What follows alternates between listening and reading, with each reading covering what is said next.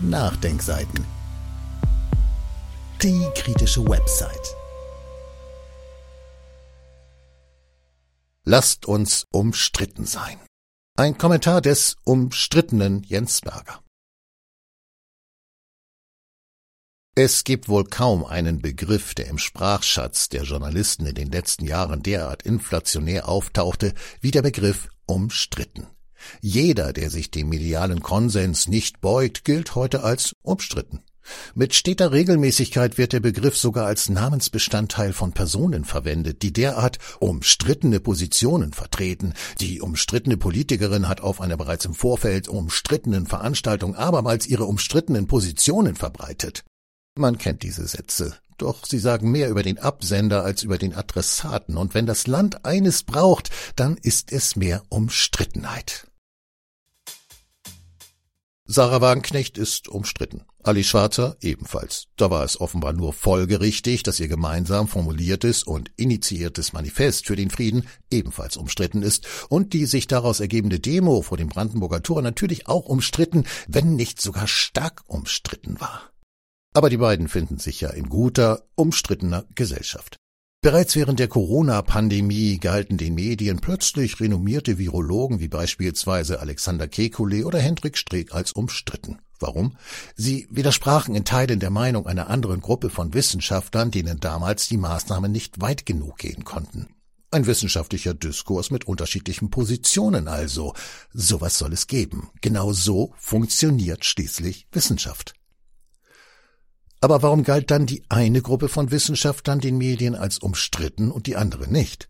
Getreu der eigentlichen Bedeutung des Begriffs waren die Positionen und Forderungen von Christian Drosten, Melanie Brinkmann, Michael Meyer-Hermann oder Viola Briesemann natürlich ebenfalls hoch umstritten und erwiesen sich in vielen Punkten später ja auch als falsch.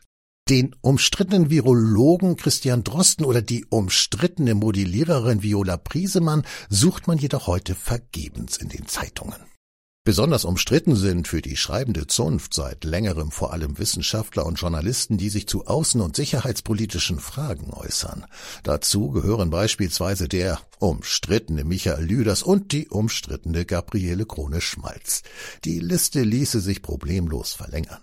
Jedermann, der sich kritisch zu transatlantischen Positionen der NATO und den Narrativen des Werte Westens äußert, läuft sehr schnell Gefahr, schon bald das Label umstritten verliehen zu bekommen.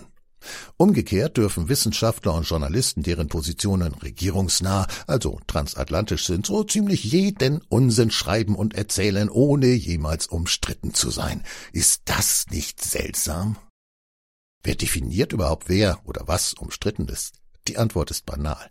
Der mediale Mainstream, also der Konsens, auf den sich das Gros der Meinungsjournalisten geeinigt hat. Und irgendwie scheint heute ja jeder Journalist ein Meinungsjournalist mit Haltung zu sein.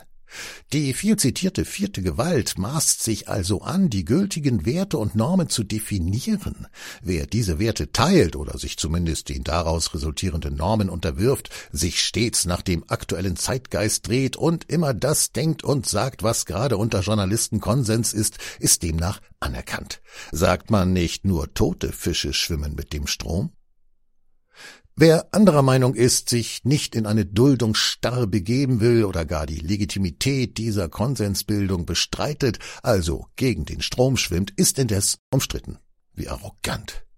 Eine kleine Gruppe von Haltungsjournalisten definiert die Regeln und die Leitplanken, innerhalb derer eine anerkannte Debatte möglich ist. Mit welchem Mandat? Unabhängig davon, ob diese oder jene Position richtig oder falsch ist und welche Meinung man selbst zu bestimmten Themen hat, sieht so ein offener, produktiver gesellschaftlicher Diskurs aus? Natürlich nicht. Journalisten dürfen, ja sollen eine eigene Meinung haben und diese auch gerne offensiv vertreten. Wenn sie jedoch ihre Meinung zum Maß aller Dinge machen und ihre Macht nutzen, um Vertreter anderer Positionen gesellschaftlich auszugrenzen und ihnen die Freiheit an öffentlichen Debatten mitzuwirken aberkennen, ist dies ein klarer Machtmissbrauch. Deutungsmonopole, Leitplanken für Debatten und Denkverbote vertragen sich nicht mit einer vermeintlich pluralistischen Gesellschaft.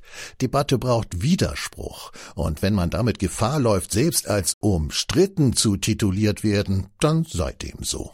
Wir brauchen viel mehr umstrittene Stimmen, anerkannte Sprechpuppen, die stets nur das sagen, was dem Konsens der Meinungsmacher entspricht, haben wir schließlich mehr als genug. Seid umstritten. Oder frei nach Lenin, sagt mir, wer dich kritisiert und ich sage dir, was du richtig gemacht hast. Dieses Audio konnte nur entstehen, weil zahlreiche Leser und Leserinnen die Nachdenkseiten fördern und durch Spenden unterstützen. Wenn Sie auch etwas tun wollen, klicken Sie einfach den entsprechenden Button auf unserer Website an. Übrigens, Sie können uns auch bei iTunes, SoundCloud und YouTube hören und wenn Sie mögen, gerne unseren Kanal abonnieren und eine positive Bewertung für uns abgeben. Wir freuen uns über Ihre Unterstützung und die Weiterverbreitung unserer Inhalte.